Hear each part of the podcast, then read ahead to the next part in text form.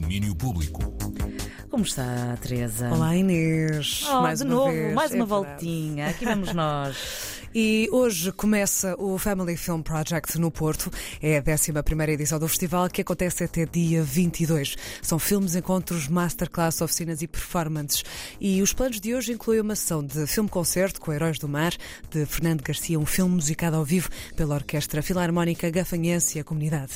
Esta sessão acontece às 7h30 no Coliseu do Porto e logo à noite, a partir das 10 temos performance de Ed Sheeran.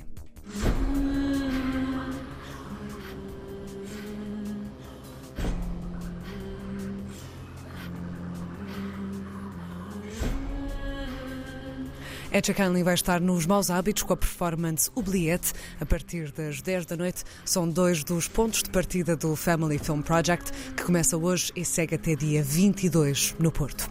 E em Lisboa temos também o início do CINED, um programa europeu de educação para o cinema. A Cinemateca organiza entre os dias 18 e 21 de outubro o encontro em torno deste programa que traz a Lisboa cerca de 40 representantes dos parceiros de 12 países europeus. Hoje às 7 da tarde, a sessão de O Sangue de Pedro Costa. Nunca mais vou vestir uma noite assim. Fica o corpo mole, dormente.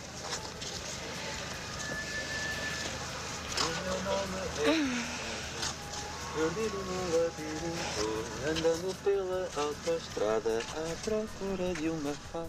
O Sangue, filme de 1989, vai ser exibido hoje às 7 da tarde na Cinemateca, em versão restaurada, apresentada há pouco tempo em Veneza. É um dos filmes que faz parte da coleção de obras trabalhadas pedagogicamente pelo CINED, um projeto criado em 2015 pelo Instituto Francês em Paris, com o apoio da Europa Criativa, programa Média, que é liderado pela Cinemateca Portuguesa desde 2020, tendo como parceira em Portugal a Associação Os Filhos de Lumière. Um projeto que passa, por exemplo, por uma plataforma digital na qual estão disponíveis filmes do cinema europeu, entre longas e curtas, acessíveis para professores e alunos, juntamente com cadernos e conteúdos pedagógicos.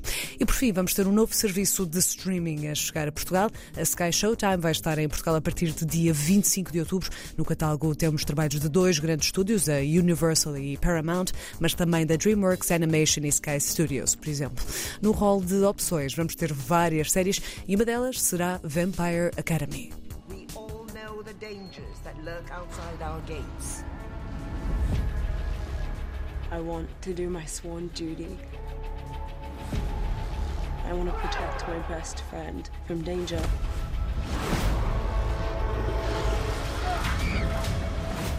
Vampire Academy estreia a 27 de outubro, dois dias depois da chegada da Sky Showtime a Portugal. Plataforma que vai ter também as estreias das séries A Friend of the Family e Pitch Perfect Bumper in Berlin até ao final do ano. Muito bem, e boas recomendações aqui com a Teresa Vieira, este que é Domínio Público.